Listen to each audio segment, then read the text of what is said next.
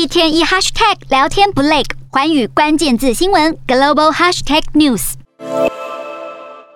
乌克兰各地惨遭无情战火摧残，建筑物只剩断垣残壁，民众无家可归。俄罗斯在二月二十四号大举入侵乌克兰，如今已经过了三个半月，世界各国已经强烈感受到这场战争所带来的影响。And let me start by saying that we're all paying the price of Russia's aggression against Ukraine.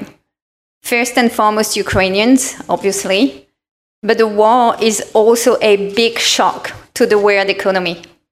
It will drag growth down, and it is pushing inflation 经济合作暨发展组织在最新的经济展望报告中表示，二零二二年全球国内生产毛额将成长百分之三，远低于去年十二月预估的百分之四点五。经合组织还将成员国通货膨胀预估值提高一倍，达到百分之八点五，是一九八八年以来的最高水准。这个组织的成员包含美国、澳洲、日本以及拉丁美洲和欧洲等三十八个国家。经合组织指出，这场战争的代价很高，而联合国秘书长古特瑞斯更警告，俄罗斯侵略乌。乌克兰对全球的冲击正在恶化，可能有十六亿人受到影响。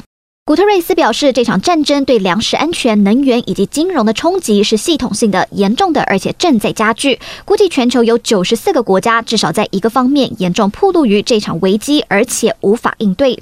不过，这场战争同样严重影响俄罗斯经济。国际金融协会 （IIF） 指出，俄罗斯今年经济预估将萎缩百分之十五，明年则将衰退百分之三。西方制裁、企业出走、人才外流以及出口崩溃等冲击，将抹去俄国十五年的经济成。